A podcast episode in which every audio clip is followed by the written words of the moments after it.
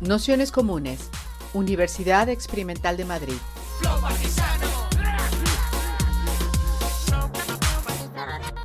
Toda la información en nuestro canal de Telegram Nociones Comunes o en nuestra web traficantes.net barra formación. Hola, pues nada, como ya va siendo la hora, si os parece, vamos a ir empezando. Si podéis o las que podáis, si os podéis ir encendiendo las cámaras también para que, para que nos veamos más, ya que esto era un poco más una sesión taller. Y nada, daros la bienvenida a esta segunda sesión del curso Vidas no domesticadas, feminismo, reproducción social y cuidados.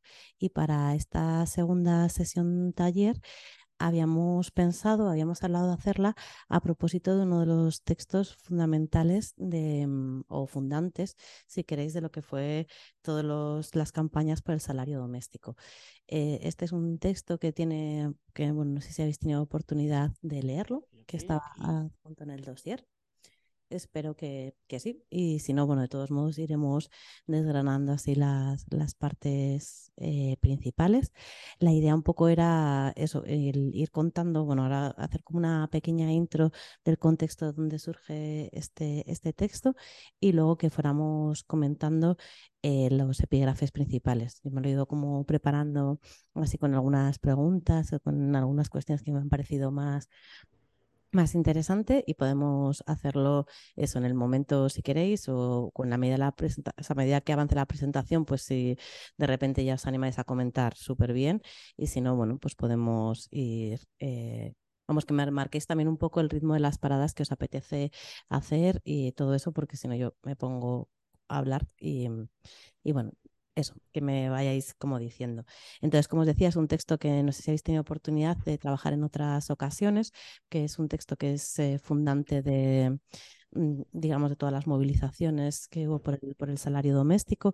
El que os hemos pasado es un texto que en principio escribe María Rosa de la Costa y que posteriormente... Eh, bueno, modifica algunas partes del mismo. También hay varias traducciones. La que nosotros hemos pasado es la del siglo XXI, que es que traduce el libro y incluye una introducción y otro texto de, Selma James, que es el de poder de la mujer y la subversión de la comunidad.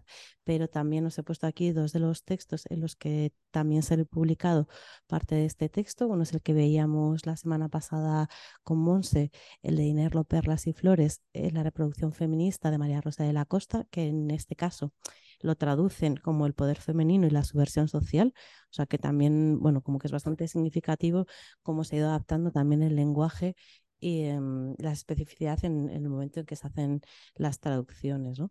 Y, y, luego en el de Selma James que publicamos en Traficantes de Sueños, que hay un extracto y que y que en este caso, bueno, en el texto está traducido como luego el artículo que es La mujer y la subversión de la comunidad. O sea que, bueno, hay algunas, bueno, es un texto polémico, pero también recogió algunas de las cuestiones centrales que luego se irán trabajando en todas estas eh, movilizaciones y, em, que se organizaron a partir de, de este, digamos, este, no de este manifiesto, pero sí de este trabajo que desde, desde la Liga Feminista y desde distintas agrupaciones que coincidieron un poco simultáneamente, tanto en Estados Unidos como en Europa, que, y a partir de ahí se empezaron a desarrollar, bueno, algunas de las que han sido las principales movilizaciones y sobre todo un, un, aporte fundamental que fue el poner el trabajo doméstico y a las eh, trabajadoras, las amas de casa en el centro de, la, de las luchas y las, y las movilizaciones. Eh, la campaña fue una movilización súper masiva y como para empezar un poco y para que os hagáis una idea y también ponerles caras a estas eh, personas que luego han ido o hemos ido conociendo a lo largo de, nuestra vida, como María Rosa de la Costa, como ha sido Selma Jens, eh, Silvia Federici, Leopoldina Fortunati, algunas de las compañeras que estarán con nosotras en otras sesiones del curso, pues os voy a poner este vídeo que hicieron en la BBC, que son, nada, tres minutillos. Está en inglés, pero se entiende como súper fácil, está, está subtitulado en inglés y, bueno, puedo intentar, si hay alguien que no, que no, que no habla muy bien, yo no hablo mucho, lo intento también traducir en directo porque ya digo que es muy sencillo. Housework, the work all women do. The only work that isn't considered work. The only work you don't retire from. Porque a ver, eh, para que ya compartirlo de otra manera. The only work you don't get wages for. We, the undersigned, demand wages for housework from the government. Nel 72 si costituisce infatti a Padova il collettivo internazionale femminista per promuovere il dibattito e coordinare l'azione sulle questioni del lavoro domestico. È composto da quattro donne attiviste residenti in quattro paesi diversi. Definimmo le casalinghe operaie della casa e chiedemmo un salario per retribuire il loro lavoro e soprattutto per dare un'autonomia alla donna affermavo che in quanto operaie della casa le donne avevano un grande potere, potevano rifiutarsi di produrre e riprodurre la forza lavoro. Il salario dell'uomo comanda il lavoro domestico della donna dietro di lui. Quindi con un salario il capitale in realtà acquista due lavoratori. Ed è molto facile vedere come alcuni uomini condannano la cosa, altri uomini sono molto stupiti. Le donne più anziane di noi avevano generalmente un atteggiamento molto positivo sul fatto di sentir menzionare, dandogli tanta importanza, quel lavoro che le aveva oppresse per tutta la vita. Poi c'erano anche delle donne che stavano con noi giovani, dicendo, eh sì, il lavoro domestico non è che tu ne fai tanto. Quindi le figlie, giudicate dalla madre, come dire,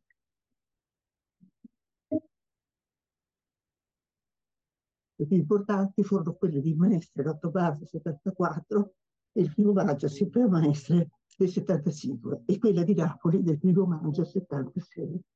C'erano una ventina di sedi di lotta femminista da nord a sud di tutta Italia. La nostra strumentazione erano i volantini, i documenti che ci costilavamo, gli striscioni che portavamo nelle manifestazioni e quant'altro.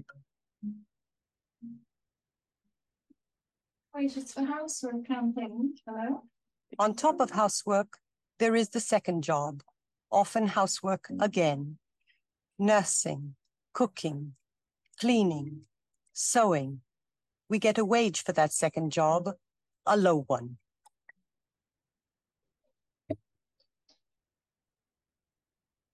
Housewives, some of them are in revolt with a battle cry of wages for housework. We're trained as little girls. Our brothers don't do it. We do it. As we get older, we not only do it for husbands, but we do it for boyfriends. Vale, bueno, pues la idea era como pillar un poco y poner también cara a alguna de las de las personas de las, bueno, de la Selma James en concreto y a María Rosa de la Costa, que son las dos eh, personas que salen en el, eh, sobre todo en el vídeo. Y, y, nada, entonces, bueno, la, la, idea también un poco, o sea, todo, digamos, el aporte fundamental de este texto es que es, eh, digamos, le, le, da toda una serie de aportes teóricos en los que también se apoyan muchas de, de, las luchas que se desarrollaron después. Esto se está produciendo, al igual que lo que fueron todas estas aportaciones, estas teóricas y activistas feministas ligadas a, las luchas por el salario y el trabajo doméstico, estarían también eh, la, otras autoras como fueron eh, Vanada Siva y María Mies, que, que, de alguna manera también desde otro contexto están al mismo tiempo trabajando sobre la cuestión de la domesticidad, de y, y con ello el, el, avanzar un poco pues, en, en el reconocimiento de, de estas figuras. Eh, los micrófonos están para hablar, pero están sin. Sí, sí. Sí. Esa sinfonía. Pero bueno, yo me lo he preparado como para que sea de otra manera. Entonces yo lo voy contando así un poco. Eh, entonces, bueno, la idea, así porque tengáis un poco en la cabeza. Eh, cuando veamos como el texto en más en detalle, las principales como aportaciones, por así decirlo, teóricas y prácticas que, que componen sobre todo este texto, pero luego una multitud de de, de, textos que salieron a posteriori tenían que ver con, con esta cuestión de mostrar la esfera de, de, de, la reproducción como un trabajo, ¿no? que es un poco lo que hablaba Monse en la sesión anterior y en un reconocimiento como tal dentro del, de las corrientes más, eh, pero más, lo que sí marxistas las, y, eh, o, o, y, considerarlo además como un trabajo e imprescindible para la reproducción del capital. Las condiciones de, sub, de, sub, de subordinación Esto es una cosa, esto es mío y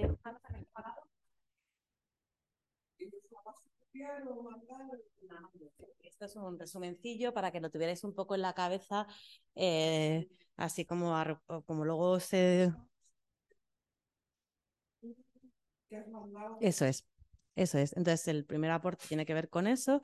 El segundo tiene que, que ver con hacer visible y el sujeto de las duchas a las amas de casa, que, por primera vez o, por primera vez se ponía en el centro de las luchas a este, a este sujeto, ¿no? Eh, frente a las luchas obreras, a las luchas en la fábrica, había una reivindicación de la esencialidad del trabajo doméstico en la organización capitalista, ¿no? Y eso, bueno, eh, Luego, en este sentido, eh, se hablaba también y se ponía muy en el centro la familia como el campo de lucha, porque es el, espacio donde se reproducía y se producía esa relación de, de, mm, esa ordenación de esa relación laboral y con ello de subordinación. Y, y la última es la no naturalización del trabajo doméstico, ¿no? O sea, que no es un, digamos, em, que en- bueno, lo hablábamos, ¿no? La reproducción de individuos en tanto fuerza de trabajo no pertenece al reino de la naturaleza, sino que es la fase oculta que produ- produce la acumulación capitalista. Esto eh, lo también creo que lo decíamos el otro día, eh, lo, lo resumían con la frase, ellos lo llaman amor, nosotras trabajo no pagado, pero que en realidad tiene que ver con la naturalización, o sea, de, de la naturaleza, de, de, lo, de las partes que no reconoce el capital y que a las que funciona a través por apropiación o desposesión, como dirán distintos autores, pero bueno, que ya se empezaba a trabajar desde Rosa de Luxemburg, Wallenstein, eh, Nancy Fraser, eh, Moore, en realidad prácticamente la visión que tenemos ahora, la forma en que tenemos de entender el capitalismo en su dimensión caníbal, ¿no? Es, digamos, la invisibilización de todo ese trabajo, naturaleza gratuito que no reconoce, que hace invisible, que es a partir de esa desposesión y de esa invisibilización lo que es capaz de sostener el proceso de acumulación capitalista. Entonces, eh, en realidad, y eh, como por fijar un poco la idea, el horizonte de las luchas que en torno al salario doméstico no era solo o no era el reconocimiento del trabajo como no, remunerado, sino sobre todo era eh, pensar las estructuras en, lo que en las que ese trabajo se estaba produciendo y con ello la abolición del trabajo doméstico, entendiéndolo como la relación de dominación que existía y con ello también en cierta medida o en una manera explícita, como luego veremos ahí, la abolición de la familia la familia nuclear capitalista entendida como ese orden de subordinación. Entonces, bueno, estas como las cuatro ideas, reconocimiento del trabajo doméstico, las amas de casa como sujeto central de las luchas, el- la, la apertura al campo de la familia como esencial a la hora de, de producir una transformación, o sea, como que no, no vale únicamente una transformación material de las, de las relaciones económicas, sino que hay que transformar las estructuras de las que se sostiene y la no naturalización. También luego he hecho una microlista de cosas que creo que me imagino que ya sabréis, pero que a mí me hacen un poco resonancia me sonaban a la hora de leer este texto y le... Esta es... No, esto es, esto es una cosa de actualidad, de ahora, que, en realidad cuando me pasa que cuando leo textos como este, que es de hace casi 50 años, pues eh, necesitas en cierta medida...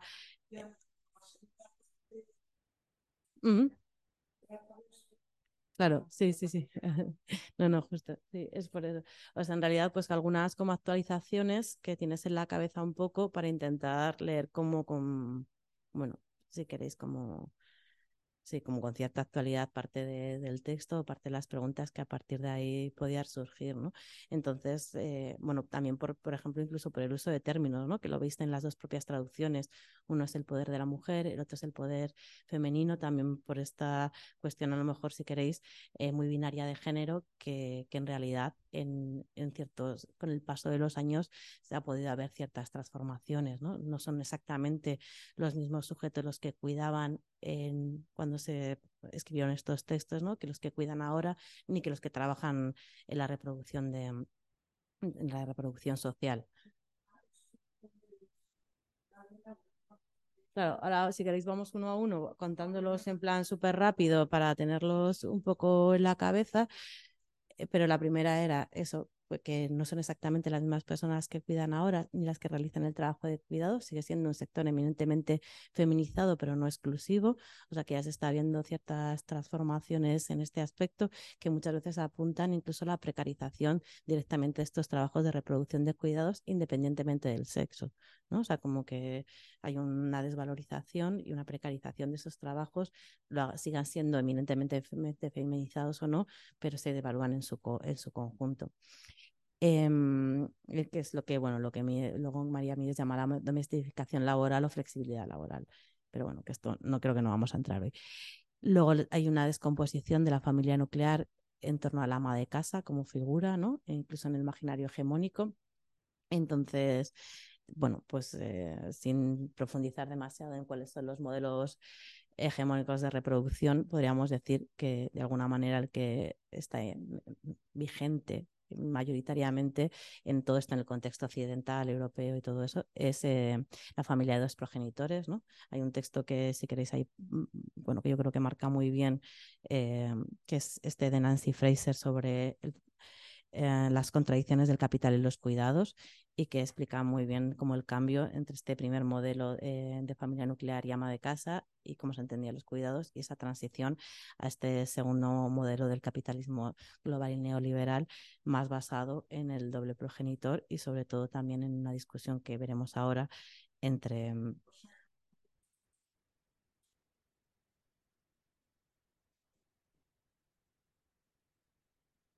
No, no, no, es la alternativa, sino ha sido la evolución eh, que en el capitalismo. O sea, no es que a lo mejor en un momento dado llegó a ser una alternativa, para día de hoy es como la evolución de ese modelo. O sea que.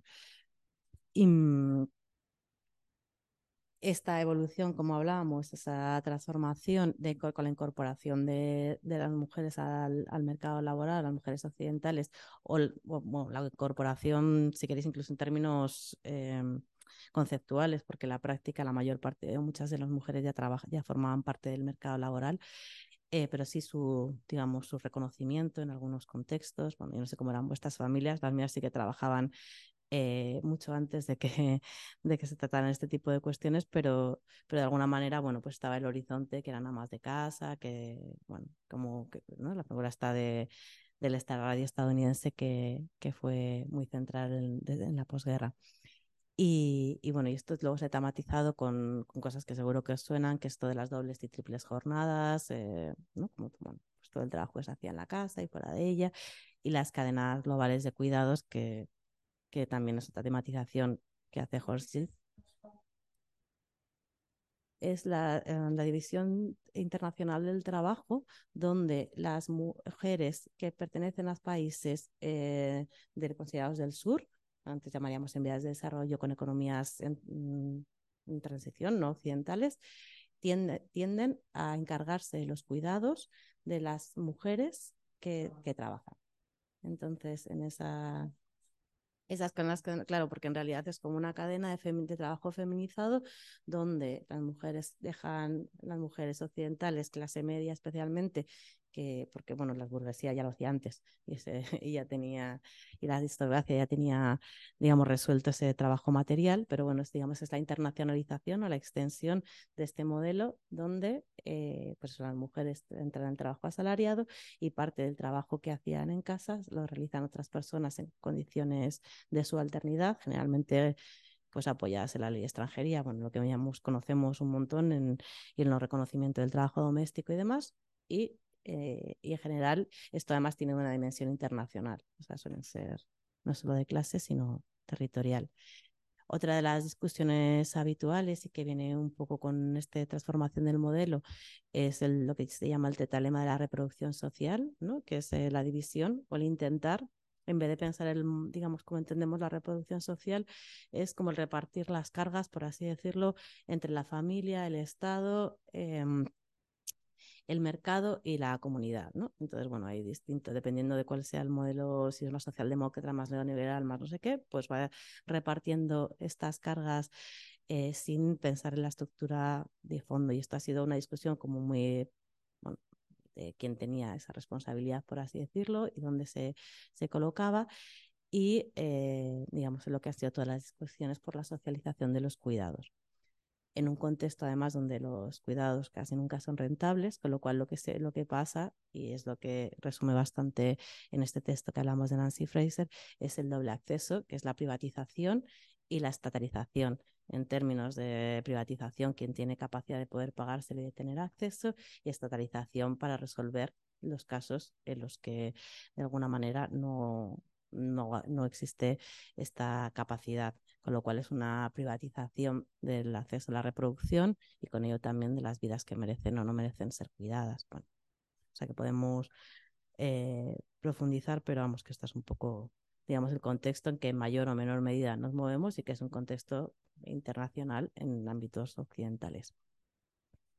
Luego todo, entender también que todas las luchas del siglo XX, muchas de ellas han sido por la reproducción de la clase, o sea, por, por quién se encargaba de hacer estas tareas y cuánto se pagaba por ellos, si el Estado era el encargado, ¿no? Y con eso, pues la educación, la sanidad, en fin, toda una serie de, de mecanismos que la socialdemocracia pone entendiendo que que es el que asume las, estas contradicciones del capital y, y, con ello pues hace responsable de esta reproducción social. Y, eso, bueno, o sea, como que yo creo que también es importante entender el texto en, en, en ese contexto donde está produciendo. Eh, entender también, y esto es como que a mí me gusta bastante del texto cuando lo veamos, pero que es una cosa que a, tiempo aquí hemos olvidado, sobre todo con la utilización del término cuidados frente a reproducción social, que es el carácter de reproducción de clase que tienen. O sea, que el, el carácter de reproducción de clase, o sea, como que cuidar es reproducir una clase. O sea que esa discusión, de alguna manera, el término de cuidados tendía a invisibilizar, ¿no? porque en realidad mucho de esta discusión se produce ya en el contexto de las clases medias, que es la ausencia de clase, por así decirlo, ¿no? donde todo el mundo es clase media cultural, por así decirlo, porque no está escrito una cuestión eh, material, porque ¿no? se siente, hay una sensación de ser clase media por cumplir cualquiera de pues, un nivel educativo, por tener una vivienda en propiedad, por tener un determinado acceso a, a un trabajo fijo, en fin, como varias cosas que van considerando un factor de integración en contextos como, como el europeo, por así decirlo, el español. Entonces ahí también desaparecen todas estas luchas por lo que es la reproducción de clase, que sí que se entendía en los 70 como tales, ¿no? O sea, que estás produciendo mano de obra precarizada y que de alguna manera la discusión sobre los cuidados la, la olvida y que además, eh, que, pero para nosotras ha sido también muy central, porque si no a veces se oculta cuando cuidamos y cómo cuidamos, tiene que ver con lo que entendemos también por reproducir nuestra propia clase. Entonces, eso, eh, bueno, cuando de repente ya no existe, también di dificulta bastante la, esta discusión a nuestro modo de ver. Eh, luego, bueno, la cuestión de los autocuidados, servicios de reproducción del yo y demás, que es otra de las modificaciones súper fuertes que han ido entrando y que también eh, son servicios, digamos, mercantilizados que conocéis y tampoco vamos a entrar ahora mismo mucho, pero bueno, que, es, que, que de alguna manera también es un campo de expansión del capitalismo y, y, dos cosillas ahí que sí que, ya por terminar, que creo que sí merece la pena señalar. Una es el cambio también en el régimen de mandato de género, o sea, quién se siente que tiene que cuidar, quién se siente obligado a cuidar. Y eso, bueno, eh, claro, se lo hablamos también con la cuestión a que en realidad eh, no todas las mujeres se sienten obligadas, o sea, que no es lo mismo cuando tienes una estructura eh, como una ley que te está obligando y que te impide una autonomía en el trabajo asalariado, que cuando esas leyes desaparecen y ya es que tú, que tú tienes un mandato de género cultural, o bueno, cultural, eh, por así decirlo, pero bueno, no, es, eh, no está en términos legales, entonces también se, se, se entiende de, de, diferente manera. Esto también lo vamos a ver en el texto mucho porque yo creo que, bueno, para mí es, es justo el segundo texto, el de Selma James, el que habla de la mujer casada, que ahí como que se ve con muchísima violencia lo que significa esto, ¿no? Quien, porque, digamos, en sociedades como las nuestras, el mandato mm, de género, por así decirlo, el mandato de tener que cuidar, entendido como tal, eh, no sé si estrictamente se puede seguir asociando a las mujeres, a las mujeres, así todas las mujeres eh, y si, y si ellas sienten que tienen que hacerlo en, bueno, o sea, que siga habiendo una feminización, digamos, de estas tareas, Eso es así, eso ahí se nota especialmente con la, ¿no? como, como decía Selmayen, yo creo con la cuestión de los, de los hijos o hijos, hijas, pero, pero que de alguna manera en otros contextos pues se puede evitar eh, ¿no? y sortear y se pueda percibir cierta conciliación o cierto reparto emocional que en otros contextos y en el contexto posterior de los 70 efectivamente no existía. Y entonces, en ese sentido, también, bueno, igual que la propia lectura del texto puede parecer también muy poco situada, y, eh, porque tampoco hay una especificidad, aunque sí que se le tienen en cuenta, pero de muchos países que no fueran los occidentales. Entonces, eso. Y lo último, que, que en realidad que es una cita que os quería leer, porque también enmarca, yo creo, es que es un trozo de un texto de Cris Vega, que es otra compañera nuestra de, la Caracol, bueno, en su momento de la Caracola, ahora ya está, lleva mucho tiempo fuera, em, pero que enmarca muy bien porque como este hilo en el que muchas de nosotras al menos hicimos de acercarnos a estas luchas por el trabajo, por el salario doméstico y, y su enlace con lo que serían nuestras propuestas actuales. ¿no? Entonces ella finaliza un poco el texto así, dice, cartografiar el régimen de bienestar y el régimen de cuidados permitió conocer mejor el impacto de las distintas políticas en relación con los hogares, la relación entre hombres y mujeres y el mercado de trabajo con el fin de reorientar el estado del bienestar ante las debilidades fuerzas de la socialdemocracia europea que era un poco lo que hablábamos al principio, sin desconsiderar el valor de este movimiento analítico y político, la, la comunalización de la reproducción, al igual que en su momento la demanda del trabajo, del salario por el trabajo doméstico, apunta en otra dirección que sería, y que es un poco nuestra propuesta, crear entornos y relaciones que sin oponerse, eh, espérate. Que, ah, que sin oponerse a su socialización parcial en servicios públicos, es decir, dejando un poco de lado esta discusión que hablábamos en relación con el Estado, pueden transitar hacia formas de vida no capitalistas o no plenamente capitalistas y tendencialmente anticapitalistas, estableciendo las bases de un nuevo modelo de producción que es lo que nosotras bueno, llamaríamos el intentar generar espacios autónomos al margen de, del Estado eh, y con comunidades que, que sean capaces de asumir la reproducción de la vida. ¿no? Y que eso es lo que intentamos hacer en los espacios como los centros sociales y, bueno, otras formas de, autónomas de organización de, la reproducción social. Y es aquí donde las elaboraciones voltean la mirada hacia aquellas experiencias particulares en América Latina, donde lo común reproductivo actualiza la vida cotidiana y los procesos de lucha por defensa de los cuerpos y territorios. Y en ese sentido también nosotros tenemos como una alianza súper fuerte con muchas de las luchas en Latinoamérica, muchas luchas feministas que, que se basan en esta cuestión de la comunalidad y que han teorizado compañeras como Raquel Gutiérrez Aguilar en este texto que tiene con Huasca Salazar, Mina Navarro, Claudia Composto, eh, Luciana Lazarat, bueno, como muchas compañeras que en realidad lo que están es enlazando este cuerpo teórico con las luchas eh, Puedes encender el micro porque creo que cuando. No, no, no, digo, está muy guay, pero si lo enciendes así te oye el resto de las personas. Es que creo que no te están oyendo. No, pero enciende el botoncillo. Ay, espérate, lo hago yo. Sí, y entonces así sale una luz verde y así lo pueden oír el resto de las personas. Es que.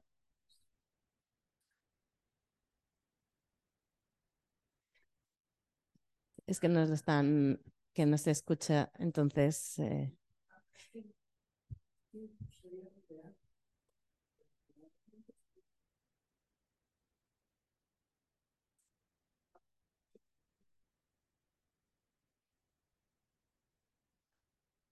mm. Sí, es, o sea que es cierto. Em,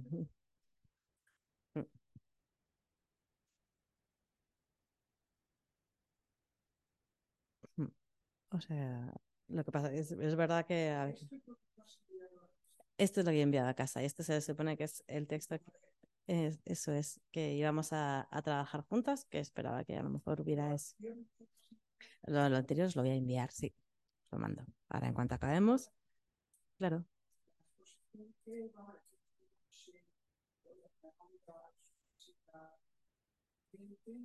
Sí. Sí, los he mandado. No te ha llegado. Sí, Ah, pues luego lo miro para, para que te llegue. Vale, pues eh, por correo. Ah, pues ahora lo miramos a ver eh, qué se ha podido pasar.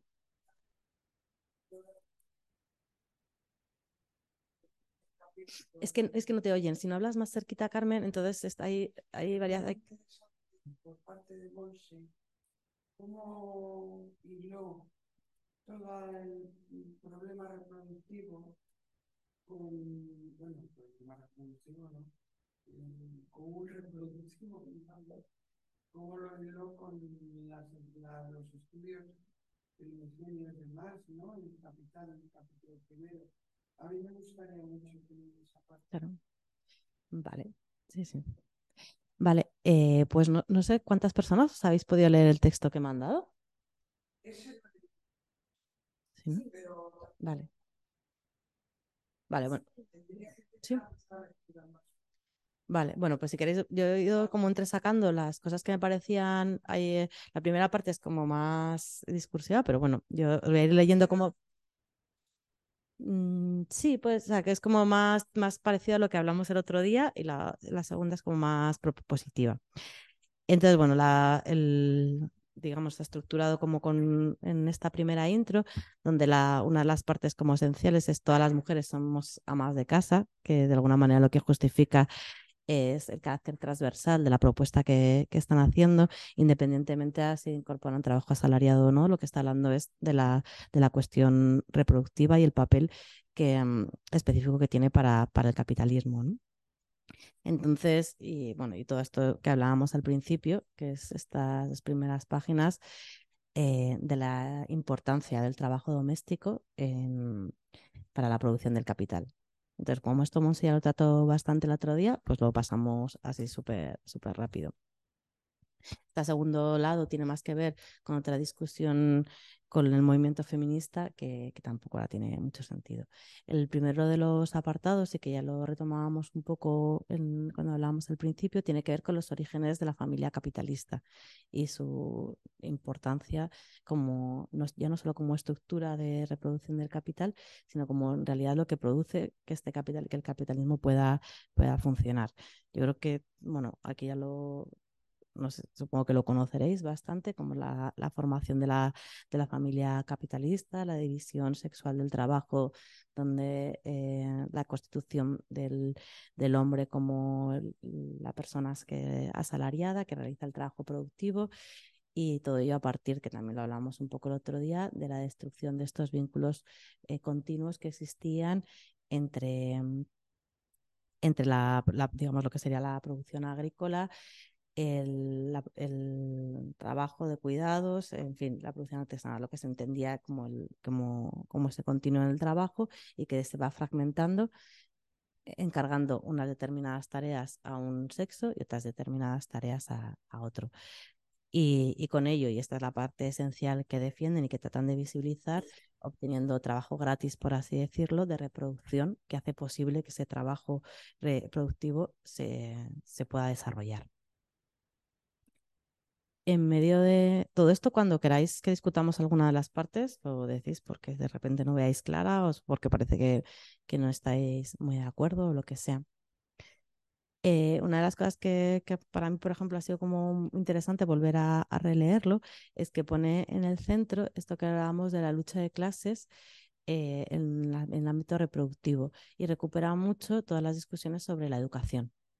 ¿No? Que, que, por ejemplo, a día de hoy eh, están también como muy distorsionadas en el sentido en que eh, se quedan en algunos ámbitos muy particulares donde se sigue entendiendo esta posible re- mm, reproducción del sistema, reproducción del sistema de dominación, pero que también es muy ajena a las propias fuerzas de producción. O sea, no sé si lo habéis oído, las discusiones con la educación alternativa, con otro tipo de cuestiones que están también muy al margen de la, de la propia sociedad porque en realidad la propia discusión dentro del ámbito educativo, en lo que sería la enseñanza pública concertada, no tiene una dimensión de reproducción de clase. No se entiende que se esté, qué mecanismos se están reproduciendo y que eso eh, sea parte de la, de la propia discusión. ¿no? O sea, que, que a través de la, de la educación pues estén formando los futuros proletarios, a los futuros obreros, ¿no? que sí que en, los 70 tenía mucha, mucha centralidad.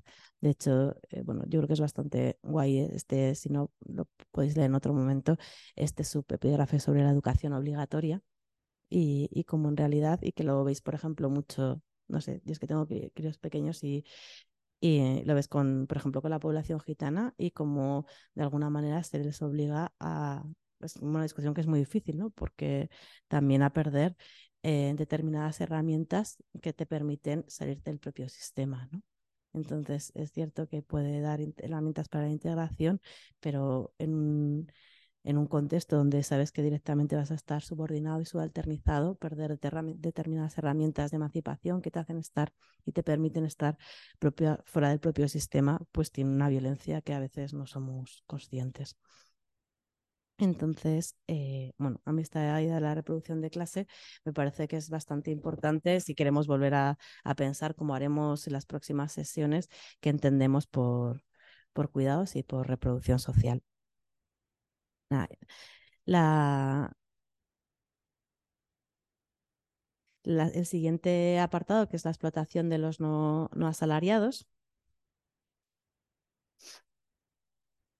Eh, que bueno, básicamente lo, lo, que habla es del dominio del capital a través del salario, que esto pues lo conocemos de nuestra vida cotidiana todo el tiempo, ¿no? O sea, como el, como el trabajo asalariado es el que ordena eh, los derechos, es el que ordena un montón de, prácticas de nuestra, de nuestra vida cotidiana, tanto de las personas que están salarizadas como aquellas que no, ¿no?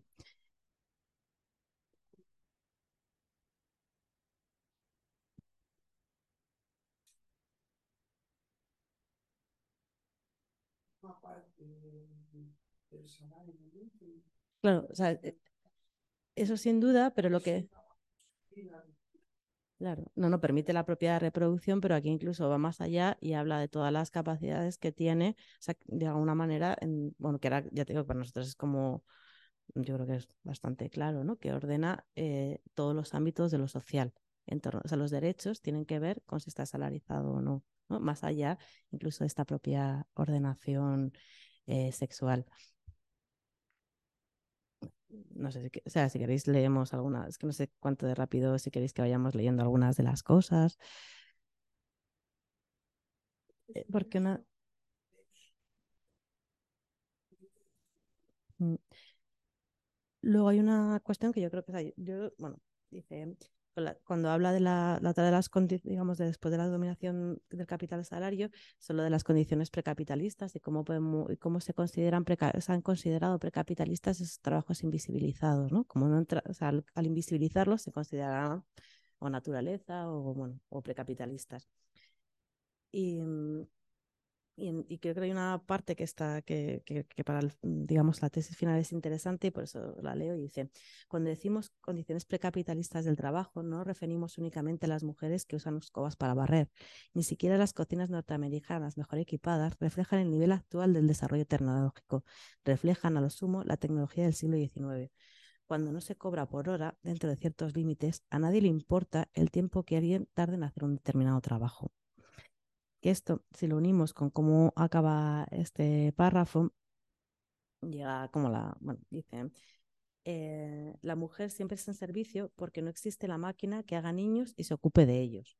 No nos interesa aplicar la procreación para ponerlo en manos del enemigo. No nos interesa conquistar la libertad para procrear por lo que no pagaremos ni el precio en el salario ni el precio en la exclusión social la mayor productividad del trabajo doméstico mediante la mecanización únicamente puede relacionarse con servicios específicos como lavar, limpiar y la jornada de trabajo de las mujeres es interminable no porque carezca de máquinas, sino porque está aislada.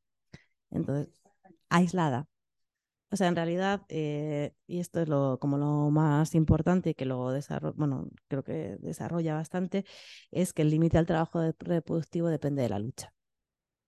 Y, y, esta condición de subjetividad de lo que entendemos o no, eh, eh, bueno, para mí al menos ha sido central en todo este, en todo este proceso. ¿no? O sea, como que sin ese proceso de lucha no se pueden generar los mecanismos que pongan límite a esa forma que entendemos de entender el mundo. Y es en esa propia lucha donde somos capaces de generar eh, digamos, esos límites ¿no? al trabajo. Eh, Luego lo dice ella de otra manera también em, con la cuestión de- ella es María Rosa de la Costa, que es quien escribe este texto, y lo dice en relación a la limpieza, o sea, como los límites de un montón de cosas, ¿no? Porque todo siempre puede estar, ¿no? Siempre lo hemos vivido, lo vivimos constantemente. Siempre todo puede ser estar mejor cuidado, estar más limpio, ser más grande, ser más perfecto. Y en cambio es, es solo lo colectivo, solo no estar aislado, solo el poner límites con otras, es lo que permite que eso eh, tenga fin. Y a la vez una pueda tenga fin, en fin, que sea colectivo, ¿no? O sea, que tú estés a gusto, que estés a gusto con tu vida, solo lo consigues si consigues poner ese límite que sea compartido y que sea en, eh, en ese, en ese contexto de, de aceptación. Entonces, bueno, yo creo que eso es como súper clave a la hora de pensar este, te- de entender este texto. Eh, en esta misma idea de poner la, la lucha en el centro, eh, es, esta segunda parte tiene que ver con, con la, no, la confirmación del mito de la incapacidad femenina, que, que no deja de ser, y que es lo que un poco mantiene como tesis en, en los siguientes párrafos, que es también la invisibilización eh, no solo de los trabajos, sino también de las luchas. Entonces, de las luchas. O sea, que se consideran a las mujeres incapaces porque, se las, porque realizan trabajos que son invisibles, con lo cual no son capaces de ser valorizados, y las luchas y toda su aportación histórica, si como también es invisible porque es incapaz de ser reconocida, pues, eh, pues son incapaces, básicamente. Pero entonces, por esta doble dimensión de, sobre todo porque, bueno, igual igual son luchas que a día de hoy eh, tienen una centralidad muy fuerte para nosotras, ¿no? Bueno, porque a mí es que me sorprendía, porque decía, este mito lo que ha ocultado, en primer lugar, es que en la medida que la clase obrera ha sido capaz de organizar las luchas de masas en la comunidad, generalmente negarse a pagar alquileres, luchar contra la inflación, la base ha sido siempre la organización informal interrumpida de las mujeres en la comunidad y, en segundo lugar, en que las luchas en el ciclo de producción directa y apoyo y organización de las mujeres, formal e informal, han sido decisivos. ¿No? O sea, que en realidad lo que para nosotras ha sido, que a día de hoy son centrales, como pueden ser las luchas, las huelgas de alquileres, las huelgas, las del pan y otro montón de, de momentos históricos de lucha que son fundantes, eh, digamos, más allá de lo que ha sido el movimiento obrero, en aquel momento tenían que pelear por visibilizar em, esto. Y y bueno, y luego la continúa con dos partes que no sé si que yo tampoco es que esa que están que tienen que ver, bueno, pues con la atrofia de la mujer, que viene un poco derivada de este, de esto que hablábamos antes, y con ello, pues también de despojarle la capacidad de creación y con ello de reproducción y con ello de saberes aprendidos en lo que se refiere a los derechos reproductivos, es decir, a la concepción y, a la, y al aborto, ¿no? O sea, saberes que se van perdiendo en el tiempo y que, bueno, estas luchas son conocidas. Y, mm, y otra de las discusiones que también introduce, que bueno, a día de hoy también podrían ser polémicas, tiene que ver con la homosexualidad en la división del trabajo, donde ella reconoce que el movimiento homosexual es el intento más masivo por desvincular la sexualidad del poder y que, y que así ha sido, o sea que en realidad eh, en ese momento además había una lucha eh, por parte de las lesbianas muy fuertes de separarse directamente de ese estrato de dominación, pero que a día de hoy yo creo que no en todos los contextos podemos leerlo de esta manera, ¿no? O sea que, que al final también pues esta familia de los dos progenitores ha superado, digamos, la idea de homosexualidad y es independiente el sexo de los progenitores para al final responder socialmente de la misma manera, ¿no? Al final sigue siendo estas familias, sean hetero o homosexuales, las responsables últimas de la reproducción social y con ello eh, reproducen, no siempre, pero en la mayor parte de los casos, estas mismas, eh, digamos, este mismo papel en el capitalismo que tenía la familia heteronormativa. Entonces, bueno, esto en algunos contextos puede ser una discusión, pero en términos de reproducción de capital yo creo que son menos, menos significativos.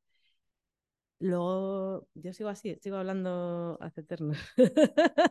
es que no sé. no sé. Ah, mira, Vero, tienes una. ah, Cuéntanos.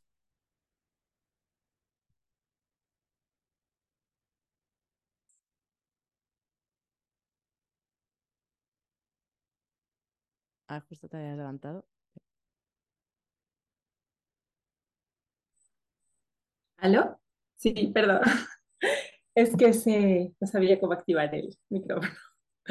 Eh, bueno, yo principalmente del- de los párrafos anteriores de los que estuviste comentando, tenía como dos cosas que como que me chocaron un poco sinceramente del texto y que quería ver un poco cómo el resto también los había recibido.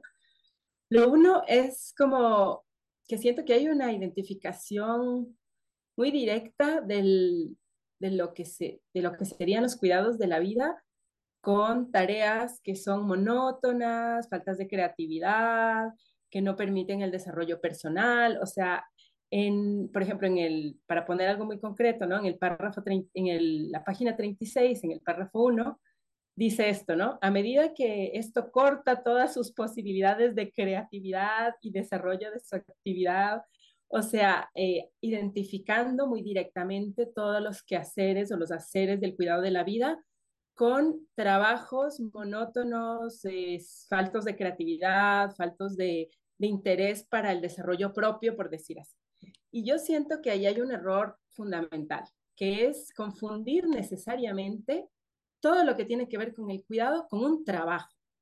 Y vale la pregunta, pienso yo, de decir en qué momento y a qué cosas que hacemos, a qué haceres nuestros, eh, les llamamos trabajo.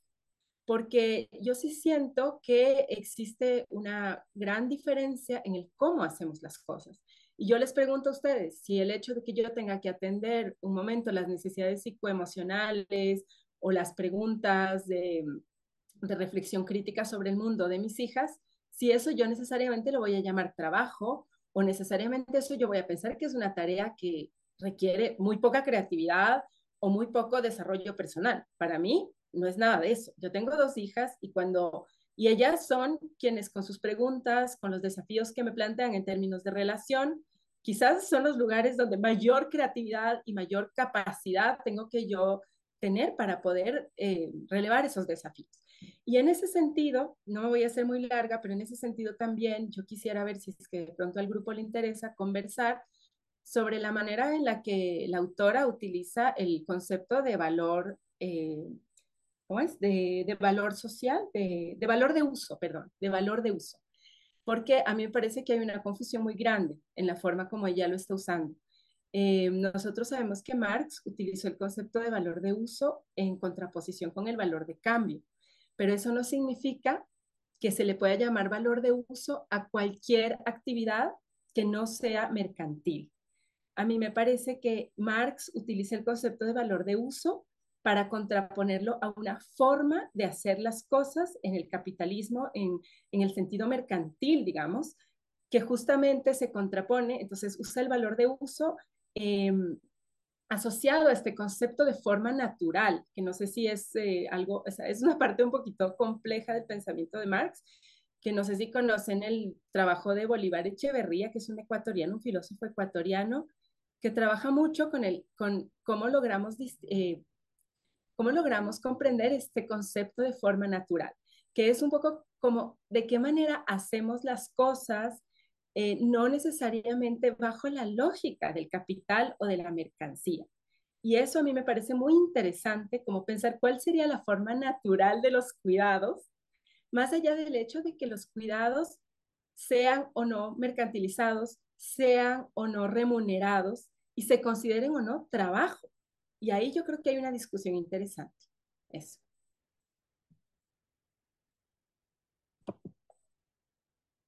¿Os apetece contestar? ¿Os, uh...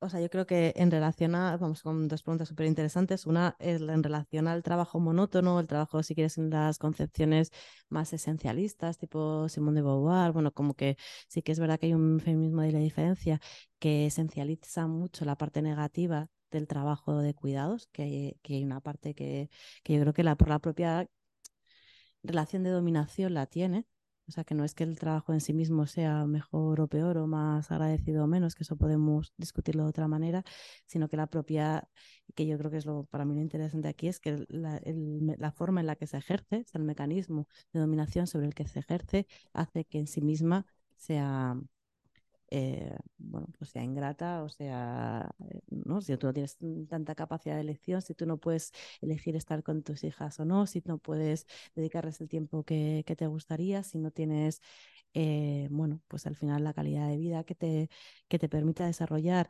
estos, estos trabajos, eh, probablemente pues también tu propia relación con la creatividad, tu propia relación con ellos será, será muy distinta y, y si lo tienes que además hacer por la fuerza, o si tiene, bueno, en fin, que, las propias condiciones en las que se ejercen estos trabajos también cambian mucho, yo creo que las propias... Eh, capacidades de desarrollo de los mismos. Y de hecho, este texto, para ser lo que era, eh, Em, yo creo que avanza bastante en complejizar la forma que tiene de entender la reproducción social y los cuidados. O sea, como que luego, si queréis, lo, lo, vemos más adelante, pero creo que incluye un montón de actividades, como pues el texto que tiene sobre la sexualidad, sobre los horarios, bueno, sobre varias cosas que en realidad te están hablando de entender la reproducción mucho más allá, incluso de las tareas como más lavar o no sé qué, bueno, como que podríamos considerar más, más mecánicas. Y, mm, y en relación al, bueno, al valor de uso, valor de cambio, es que en realidad no, no lo sé. O sea, que yo la lectura que hago, o sea, bueno, lo de, Bolívar Echeverría, que nosotros también hemos, vamos a publicar ahora un libro suyo, en realidad eh, no la siento discordante con el pensamiento de, la costa. Entonces, no sé si es que hay algo que no he pillado bien de lo que proponías, pero que en, en, en realidad eh, al final aquí estamos hablando mm, de, mm, de, de, qué mecanismos está invisibilizando el capital y en, en cierta medida esos, eh, bueno, no lo sé, o sea, como que en eso no, no entiendo que haya tantísima discusión, pero igual me estoy como equivocando, o sea, porque sí que hay algunas lecturas en las que entienden, o sea, que sí que hablan cuando entienden a naturalizar ese tipo de procesos, que en realidad es, es valor de mm, bueno, pues que es una apropiación, porque en realidad no es una mercancía, pero no entiendo, creo que esa discusión que propones no va por ahí. Y, entonces, bueno, yo por lo que conozco de Bolívar Echevarría, creo que no es discordante con esta interpretación, pero, pero igual si quieres profundizar también sobre eso y contarnos un poco más, pues podemos, podemos hablarlo. Eh, o sea, para mí, cuando ella, por ejemplo, dice las mujeres como simple productoras de valores de uso. O sea, yo pienso que ella lo que quiere decir es eh, las mujeres como productoras de bienes y servicios que no están en el mercado, porque el hecho de que sean productoras de valores de uso, o sea, dependería de la forma como se hace, como, como la forma que toma el hacer, ¿no? Porque eh, básicamente, por ejemplo, eh, de acuerdo al, digamos, a, la comprensión de Bolívar Echeverría sobre la diferencia entre eh, valor de uso y valor de cambio, lo que estaría diciendo es que la metafísica del valor de cambio sustituye el valor erótico de la relación, es decir, la posibilidad de que en la forma de hacer las cosas, en la elección, ¿no? que es un poco lo que tú decías, que es, lo importante al fin, ¿no? que es en qué medida eh, identificamos los haceres del cuidado con un trabajo que se hace lo más rápidamente posible, lo más eficientemente posible, porque ya queremos liberar tiempo para otras cosas y tal, o nos relacionamos con ese hacer y en ese caso iríamos como a la forma natural o, o, al valor de uso de ese hacer, que es eh, nos relacionamos con ese hacer desde, desde qué, qué queremos imprimir, qué, qué, de, qué de nosotros, qué de nuestra manera de pensar, queremos imprimir en ese hacer, como si fuera un objeto, digamos, artesanal en el cual tú al hacerlo estás imprimiendo tu manera de ver el mundo y al comunicarlo, al transmitirlo en, el intercambio, le estás dando al consumidor, a la persona que lo tiene, también esa, esa forma de relación, estás proponiendo una forma de relación. Y yo siento que cuando ella, la autora, dice que las mujeres no sean más que personas que producen valores de uso, siento, acá lo dice, ¿no? Justo aquí en lo que estás eh, eh, mostrando en la página 39, ¿no? Aquí dice así, algo así como, eh, que las mujeres, no sé, aquí, aquí, justo aquí. En otras palabras, he considerado siempre el papel de la mujer como el de una persona psicológicamente subordinada, que excepto cuando está marginalmente empleada, no sé qué, eh, es esencialmente proveedora de una serie de valores de uso, ¿ves? Los toma como de bienes y servicios no mercantiles, pero eso no significa que sean valores de uso, porque para ser valores de uso tendrían que ser hechos de una determinada manera, con otra lógica que no sea la lógica capitalista mercantil. A eso es a lo que voy, no, no sé si se entiende. Y yo siento que ahí es donde está principalmente la discusión, es eso que les decía, o sea, en qué medida llamamos a estos haceres trabajo y por qué los estamos llamando trabajo. Los estamos llamando trabajo por las lógicas con las que los hacemos, ¿no? Y que es creo que lo que ella luego más adelante dice y que es lo que tú planteas sobre eh, la fuerza que tenga esta reivindicación depende de la, de la fuerza de nuestra lucha, ¿no? Que ella dice algo así en, en, un, en un pie de página, ¿no? Porque dice, todas estas cosas, los salarios, eh, pueden ser instrumentalizados para el capital, pero también pueden no serlo y depende de la forma como los hacemos.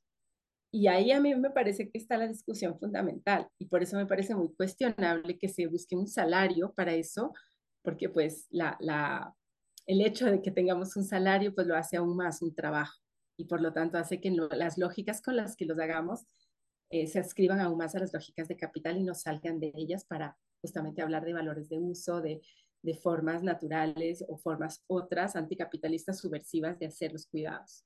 Eso. Claro, lo que pasa que es por eso hablábamos al principio que es súper importante entender este texto en el momento en que se escribió, donde prácticamente las luchas de la izquierda tenían que ver con las luchas obreras y tenían que ver con interpretaciones entre el trabajo salarializado y el proletariado.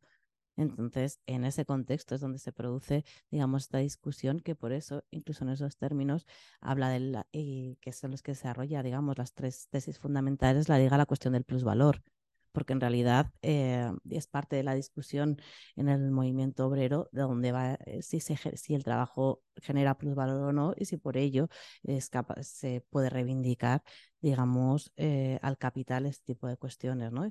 Y si con ello reconocemos, o sea, que yo creo que ahora muchas de las discusiones que, que planteaban en este texto no, las trabajaríamos de, de, otra manera, pero que en su momento esta articulación, este reconocimiento como trabajo, que incluso para abolirlo, ¿no? que era la propia propuesta, la forma que yo puedo entender que tiene este texto, pasaba en un primer momento por reconocer la por reconocer que su esencialidad dentro del propio sistema capitalista y a partir de, también de, esa configuración.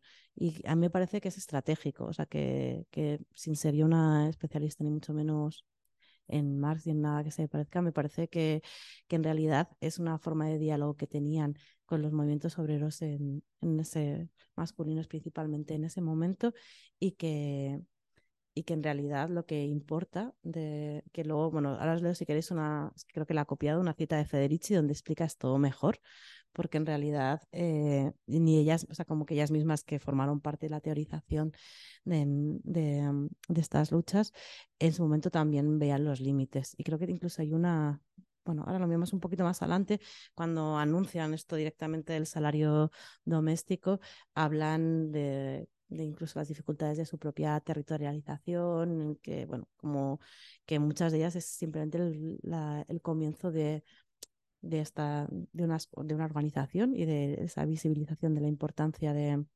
de, de estas tareas. Y yo creo que lo articulan dentro de, de lo que son los desarrollos que, que estaban sobre la mesa en ese momento. En, ellas, eh, ellas, por ejemplo, María Rosa de la Costa, igual que Fortunati, forman parte de Poder Operario o Potere Operario, bueno, que, que en realidad es también una, un, bueno, un grupo, marxista, ¿no? O sea, que también tiene sus propias militancias dentro del, del propio movimiento obrero.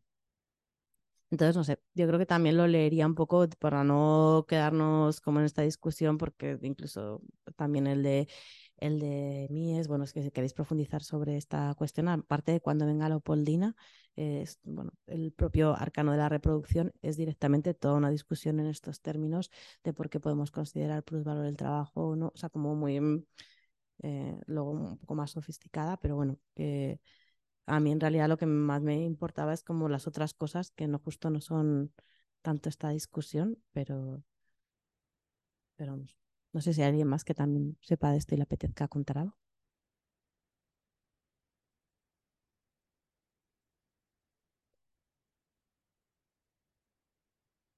Vale, pues si queréis, para que no se nos haga súper tarde, porque todavía quedan un montón de páginas, em, eh, justo pues lo que hablábamos, eh, desarrolla como tres tesis en que, es la parte, si queréis, como más propositiva, que está vinculada a, mm, a, bueno, pues esto que hablábamos de la, de la productividad. Hay una primera frase con la que, que, bueno, que igual ahora también se nos quedaría como un poco anticuada, pero que, que yo creo que está bien, que es la no esencialización del trabajo femenino, ¿no? Que, que bueno, pues igual ahora eh, ya damos por hecho todo este tipo de cosas, pero no hace tanto tiempo sí que existía una naturalización, una esencialización de, estos trabajos. Entonces, como que es, bueno, me resulta graciosa esto de que no es la mujer que trabaje menos o que se canse menos que un hombre por lavar o limpiar. Estos son servicios que en tanto sirven para la reproducción de las fuerzas de trabajo. El capital precisamente instaura su estructura familiar, ha liberado al hombre de estas funciones del modo que completamente libre, de que quede completamente libre para la explotación directa y que, y que y, le, y, que bueno, y libere lo suficiente para ganar eh, y la mujer reproduzca la fuerza de trabajo. Entonces, bueno, esto es como una obviedad ahora, pero que en realidad sí que ha habido hasta no hace tanto tiempo una esencialización de estas, eh, de estas cuestiones y entonces eh, luego la, la, otra frase que está subrayada tiene que ver justo con esto, ¿no? Con que al final lo que importa no es que sepan hacer este trabajo, sino que lo hacen gratis, sin salario y sin huelga. Un poco también apelando a lo que era importante o los términos los que estaba discutiendo en, en, ese, en ese momento. Y además reproducen otras múltiples razones como encargarse de todo lo que está alrededor, dice ese propio trozo de texto. Y mm, y bueno, en esta continuidad del trabajo, igual a lo mejor os puede parecer antiguo, y otra de las cosas que me parecía que, que estaban interesantes en este apartado, eh, tiene que ver con, con esto de, de, la figura del jefe que se oculta tras el marido y los hijos. Entonces, este texto, que es el que luego también está con lo de Selma James, que, que ya haya traído el, el papel de la mujer casada, que igual es verdad que, que queda súper antiguo con muchas cosas, pero en realidad a mí me ha resultado muy, bueno, no sé, no sé explicarlo, como que, que a la vez reconoces muchas cosas que siguen estando presentes sin que, por supuesto, tengan ni las palabras jefe, ni marido, ni no sé qué, ni un montón de cosas, ¿no? Que ya eso no, no sería así, pero la brutalidad con la que habla de la propia relación de, eh, ¿no? de explotación con los hijos, eh, reconociendo que hay otro montón de cosas descuidadas que están muy bien y todo eso, lo que uno quiera, pero que, eh, bueno, a mí eso me, ha resultado bastante, bastante interesante, ¿no? Porque al final como que habla de una cuestión también muy invisibilizada en las propias relaciones, ¿no? Y bueno, aquí lo dice, ¿no? Dice, la figura del jefe se oculta tras el marido. Este parece ser el receptor único de los servicios domésticos y esto se da al trabajo doméstico un carácter ambiguo y esclavista. El marido y los hijos, por medio de su involucramiento afectivo, su chantaje afectivo, se convierten en los primeros capataces, los controladores inmediatos de este trabajo. Entonces, bueno, o sea que eh, tiene una cosa hiper brutal, pero que a la vez tiene una, eh, no sé si luego, bueno, la parte final, si queréis, la podemos, no sé si queréis que la veamos ahora o... pero bueno, esta parte ¿no? que, que está hablando de, de, que hay una cierta, dentro del sistema capitalista tal y como lo conocemos, y la maternidad entendida dentro de esta institución, no, no de otras, también esa contradicción que se produce esencialmente en esa propia relación. ¿no? O sea, como que en realidad estás con tu propio jefe en una relación de vínculo, ¿no? Y incluso la de la pareja, pues te la puedes pasar un, poco más de lado porque hay más trabajo, pero la de los propios hijos, eh, quienes tengáis, y pues supongo que en muchos ratos eh, convivís, o porque al menos yo convivo con, esa relación que es intrínseca de estar al servicio de, ¿no? Y que tú puedes intentar romantizar, puedes intentar eh, invisibilizar con otras cosas, pero que, pero que en realidad tiene esa brutalidad que. Entonces, bueno, em, puedes acercar el que si no, no te van a ir, Carmen, lo siento. Mm.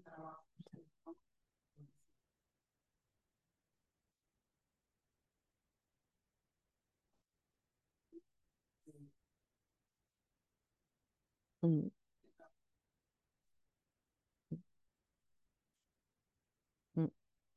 O sea, porque es lenguaje que se utilizaba hace tiempo que tú vas como mm, suavizando con otras cosas y a veces pierde esa...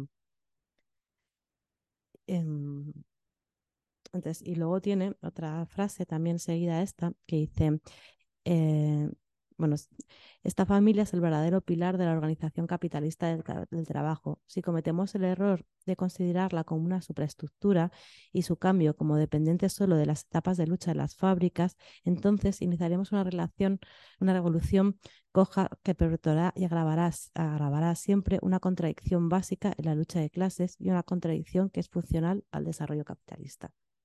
Esta frase para mí vuelve a ser esencial también para el momento en que, está, que se está, es- ¿no? Que están hablando, que de alguna manera es una propuesta que supera, a mi modo de ver, las propuestas que están hablando desde los partidos de izquierda, desde las propuestas de izquierda, ¿no? Y reconoce otro terreno fundamental de lucha más allá del propio entorno laboral y de las relaciones laborales. Y yo creo que eso, bueno, pues es bastante. De hecho, esta es la cita que la encontré aquí.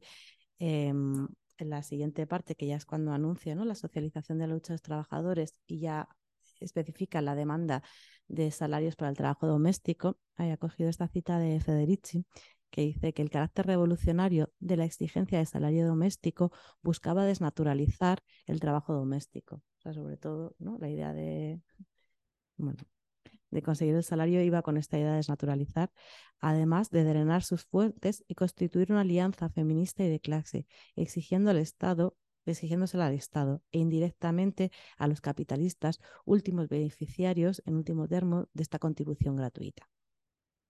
Bueno, sin más, es como eh, por ubicar que luego este también, esta nota al pie está bastante bien en ese sentido, porque habla bastante de cómo ha ido evolucionando esta demanda por el salario doméstico y cómo fue entendida en cada uno de los de los de los bueno, de los años siguientes, ¿no? Y como una cosa que parecía eh, que no tenía ningún tipo de anclaje, luego sirvió incluso para las luchas de, de algunas mujeres monomarentales en Estados Unidos para exigir también unos eh, unas contribuciones y bueno, y luego incluso se convirtió en una, en una demanda que el propio movimiento feminista sostenía.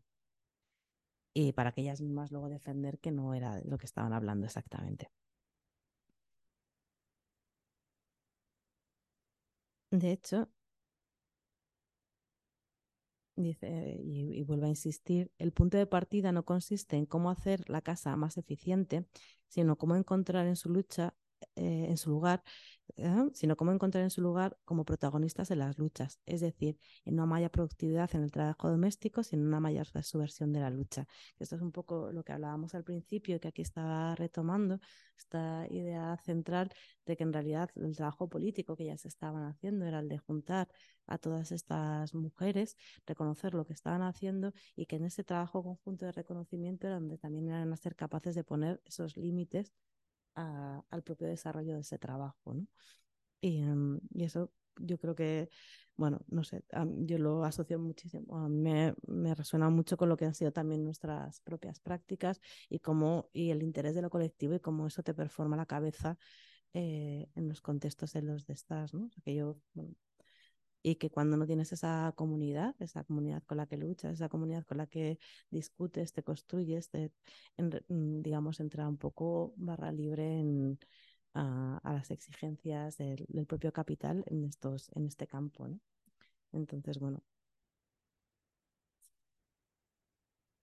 O sea, es que igual os parece una chorrada, pero yo, me, yo veo una, una, una colectividad, eh, una casa de estas compartidas, y cuando nos mudamos, en realidad, el, tuvimos que hacer una cosa de estas con el trabajo doméstico, porque como todo el mundo pasa a ver las habitaciones y lo chulas que eran y tal, todo el mundo quería tener una casa como muy guay. O sea, como que tú misma reproducías el propio mecanismo eh, y, oye, ponías un límite, o si no, al final.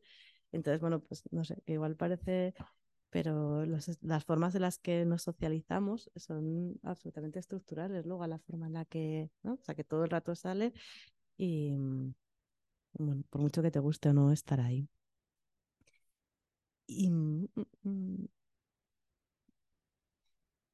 y no, no sé si estás haciendo como un poco pesado, segui- no sé, eh, ¿no? Seguimos cantando así. Vale, digo porque Está con- en unos términos que, bueno, hay muchas que hemos vivido todas, supongo. Entonces, y, y luego la, bueno, la siguiente como aportación que, que es central y que es la otra de las propuestas que hacen y que ya enunciábamos al principio, pues tiene que ver con esta idea de abolir la familia en último término, ¿no? Y nos, em, que bueno, lo- aquí lo cuenta básicamente también por la propia incapacidad que tiene el capitalismo para socializar eh, estos mecanismos, ¿no? O sea que lo que esto en el fondo lo que está hablando es em, que incluso, bueno, yo creo que ahora se puede también entender bastante fácil, eh, incluso pese a las transformaciones que ha podido tener las formas familiares, una de las cosas que podemos defender es que la familia sigue siendo el responsable último de la reproducción social, ¿no? O sea, que luego lo puede desarrollarse, puede realizarse determinadas tareas en, distintos ámbitos, pero en esa alianza que se produce con neoconservadurismo y neoliberalismo, de alguna manera se fija en, independientemente a quién des a la propia estructura, o sea, si son dos padres, si son no sé qué, el, el que el lugar donde se va a producir esa reproducción va a ser en la familia. Sí, sigue siendo el núcleo, ¿no? Entonces, entonces, de alguna manera, como eso es lo que es no socializable, ¿no? Eso es lo que no, el capital no puede llevar a otro lado, en cierta medida también habla de, bueno, pues que el mover de un sitio para otro las distintas responsabilidades sobre quién se encarga de las tareas, en la práctica real no produce una transformación en la base estructural que, genera esa subordinación. Y eso. Entonces, al, bueno, como al final la cuestión básica que, propone pues es esta idea de empezar por salir de casa como acto casi de desobediencia y que eso irá construyendo, digamos, el parte del resto del, del proceso. Mm, no sé si hay algo que os apetezca así comentar, ¿no? Yo quería preguntar, así como concretamente, ¿cómo ven el tema de, o sea, yo entiendo el salir de casa como el romper la estructura de la familia nuclear, patriarcal, pero me queda como la pregunta, así como más actual de, bueno, sí, abandonamos las casas, los cuidados, ¿y quién los va a hacer?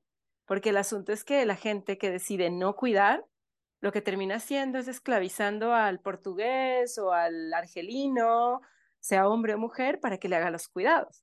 Porque al fin hay que alimentar, porque al fin esos niños tienen que ser cuidados. O que los vamos a ir a dejar en las escuelas. En...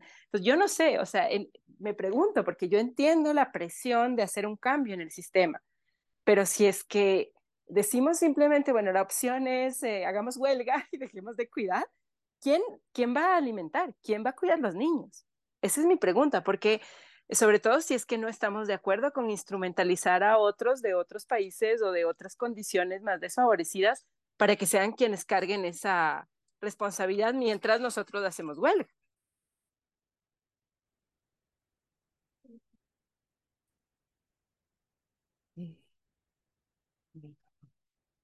Eh, sí, yo me quedé pensando en esto que decías, Vero, porque también lo, lo planteaste en la, en la anterior sesión, creo, lo de delegar, ¿no? Los, cuidados y al final es una delegación infinita, o sea, no tiene ningún sentido y, es verdad, pero eh, también yo lo pensaba un poco al hilo de Dalla Costa y de James, que al fin y al cabo se trata de, de el cuidado eh, se trata de distribuirlo y se trata de distribuirlo tanto, en este caso estaban hablando de una familia nuclear como de una sociedad. El, el tema aquí, el, el, problema que ellas están abordando es que todo recae sobre las mujeres porque está feminizado eh, y que además se ve como algo que no tiene, no tiene salario, no tiene horarios, no tiene nada. Eh, y a día de hoy creo que todavía no hemos llegado a, a una paridad real donde esos eh, hombres que faltan aquí en este texto y, que, y a los que está aludiendo, ¿no? Eh, también sean los, los que estén encargados de los cuidados, de los cuidados de los hijos, de los cuidados de sí mismos, de los cuidados de los mayores, de, todos los cuidados, ¿no? Y al margen luego, eh, lo, que, lo que decías tú, o sea, también es eh, el, el hecho de que, ¿dónde están esos hombres que cuidan? Y al, al mismo tiempo, como sociedad, eh, que esos cuidados estén colectivizados, que no recaigan solo sobre, eh, o, que no estén feminizados, básicamente, que no estén feminizados, ¿no? Yo creo. O sea, yo creo que el texto lo que habla mucho es que la posibilidad de que eso pasa depende también de la propia lucha de clases. O sea, que habla de no solo es de tener tiempo y que y, o sea, de la propia relación, o sea, aparte de todo lo que hoy estamos hablando y de que no es eh, que ese trabajo no se haga, sino es en las condiciones y en las relaciones. Entonces, como, como Esther estaba comentando, ¿no? Pues tiene que ver tanto con, con la relación de sometimiento sexual que se podría producir en esa división del trabajo, como en, como en el propio contexto donde esto se está produciendo, ¿no? Y cuando hablamos de colectivizar, yo creo que incluso no es, es sino también si se, porque luego, bueno, es una discusión con la propia comunidad, ¿no? O sea, del trabajo voluntario, del trabajo que se hace en, en, otros lados y la realidad es también en la en qué medida consigues también sacarlo de esa propia relación. Es que eso, bueno, o sea, es todo. Por eso también es como un, que en realidad yo creo que muchos de estos textos lo que abren es el problema y luego pues navega tú ahí con, con cómo puedas, con qué construcciones temporales eres capaz de construir en ese momento, pero que, que, mm, que en realidad la colectivización para mí no, no, es una, no solo es una socialización, sino también el cómo construyes esos entramados con otras personas de corresponsabilidad que al final sostienen conjuntamente la vida, ¿no?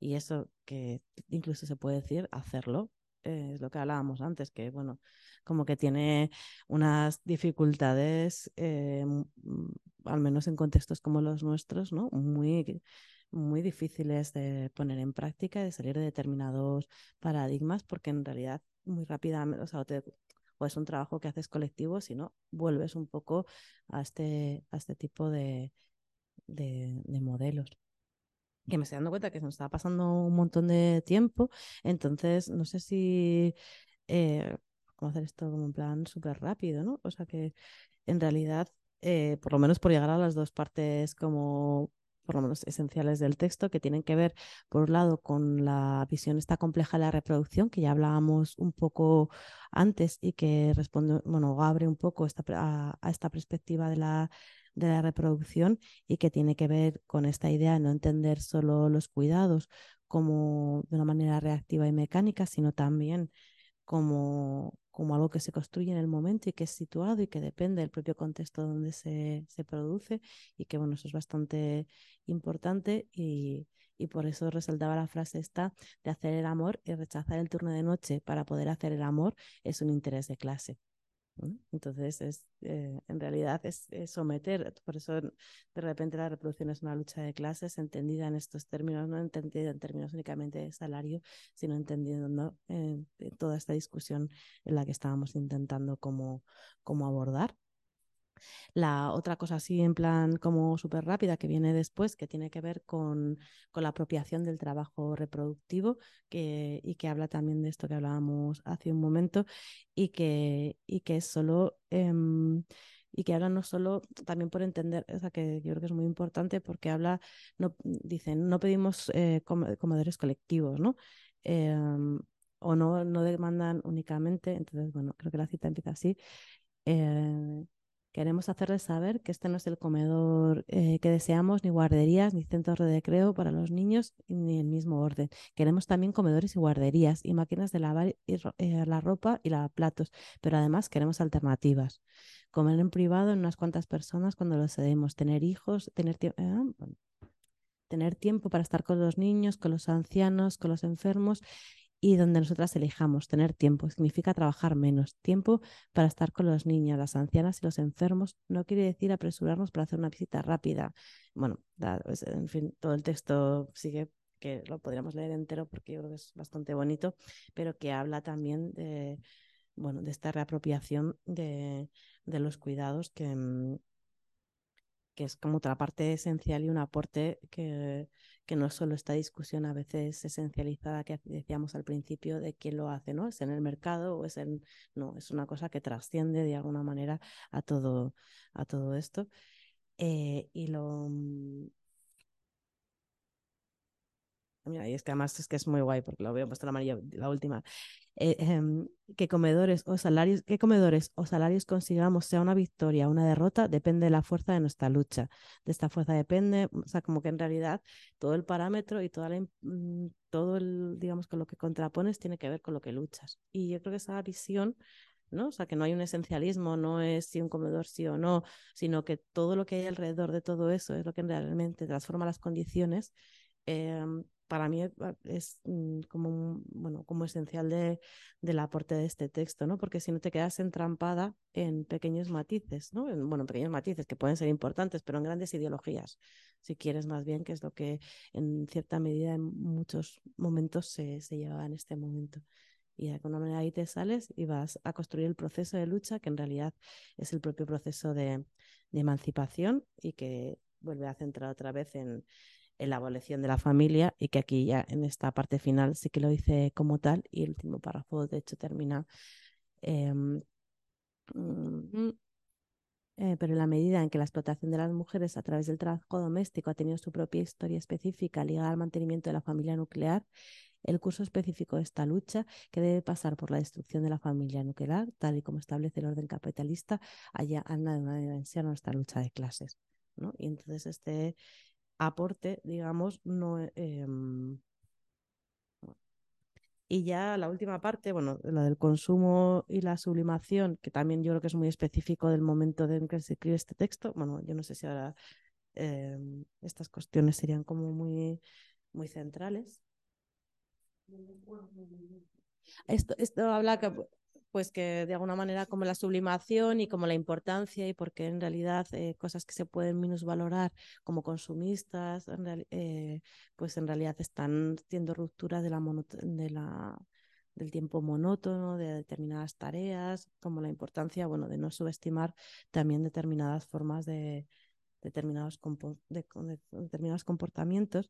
Incluso ahí habla, en último término, de defender el nivel de vida de la clase que vuelve otra vez a esa discusión que teníamos, de alguna manera incluso habla de este, bueno, vuelve a colocar la reproducción social y, la, y los cuidados como eh, la defensa de la clase, que, que en estos términos pues, bueno, aporta algo de luz. Y, mm, nada, eh, luego la siguiente, el, ya esto es parte del final, y que tiene que ver con...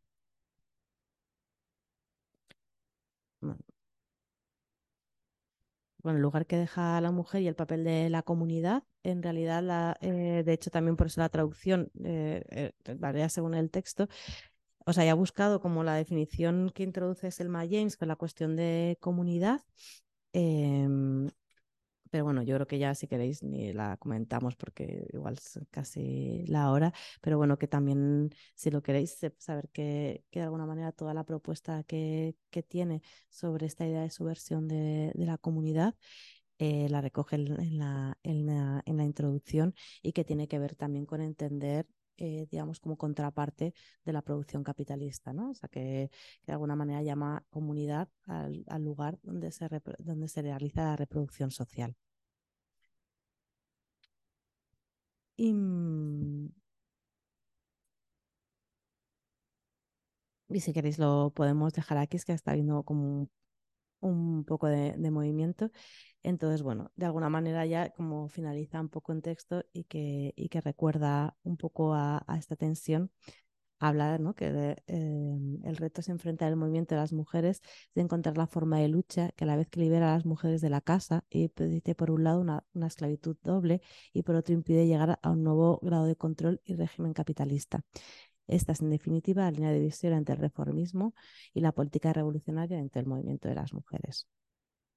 Entonces, bueno, esta idea de, de dónde encontrar estos lugares para la, para la reproducción y esta subversión de la, de la comunidad, que es esa, digamos, esas propuestas de colectivización, pero que no, que trascienden, digamos, a incluso a esa propia idea, es, es un poco pues el centro de, de lo que, ha, ¿no? lo que hemos formulado después con, con estas propuestas de, de, de, comunalizar o colectivizar la reproducción, ¿no? que, que, sería como el área de trabajo y donde llegaremos un poco casi al final de, de este curso. Así que, vamos, sí, sí. Yo solo tengo este texto aquí, pero al principio... Al principio yo os lo mando ahora.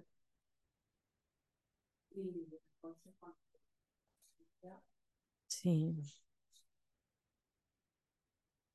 Claro, sí, sí, ahora lo miramos. No sé si hay alguien más que os apetezca comentar alguna cosa de todo lo que yo por aprovechar si queréis estos cinco minutillos. Verónica. Sí, pues a mí de las cosas más interesantes que me parecieron del texto es justo esto que tú conversabas. Tu nombre es Almudena, ¿verdad? Sí, perdona, Almudena. Sí, que, que creo que uno lo vive mucho desde la cotidianidad, que es esto que ella decía, eh, lo difícil que es que, que dentro del espacio de la vida cotidiana, eh, las mujeres nos toca como ser el receptáculo de la, de la expresión emocional, el desahogo de las opresiones que se generan en el mundo exterior. Y yo quería como dejar esto planteado igual para las próximas sesiones, que a mí me parece que más allá del lugar donde se dé la lucha, si es de, o sea, en, en, en qué espacio se den las luchas o, o quién hace el cuidado, a mí me parece que algo que es importante, al menos para mí, conversar, es de qué manera podemos subvertir esas relaciones de opresión que se dan en los cuidados eh, cuando nuestros hijos, nuestros compañeros viven y nosotras mismas en nuestra cotidianidad estamos viviendo constantemente ese tipo de relaciones que luego las llevamos a los espacios de los cuidados. Entonces, para mí, algo que es importantísimo no es tanto discutir quién lo hace o en qué espacio se hace, sino cómo vamos entendiendo esas formas de opresión, esas formas de eficientismo que se reproducen a sí mismo como se reproducen en las escuelas en donde estamos criando obreros, cómo nos estamos reproduciendo en los hogares al, al seguir, digamos, dándoles a nuestros hijos, permitiéndoles a nuestros hijos, a nuestros compañeros, compañeras, eh, seguir utilizando los mismos términos de lenguaje, los mismos formas de opresión para el relacionamiento. Entonces, no sé, para mí es un tema que ella lo plantea muy claro y que yo quisiera que se pueda seguir conversando.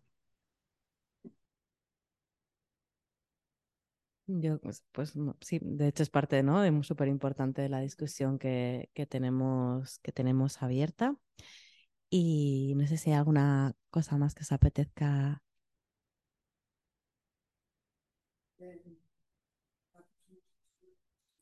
La próxima sesión es el jueves 24, que será online y que...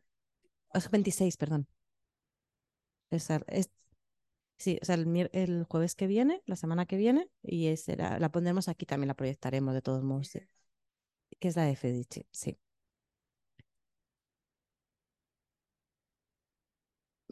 Pues no sé si os apetece. Muchas gracias, Vero, por tu aportación.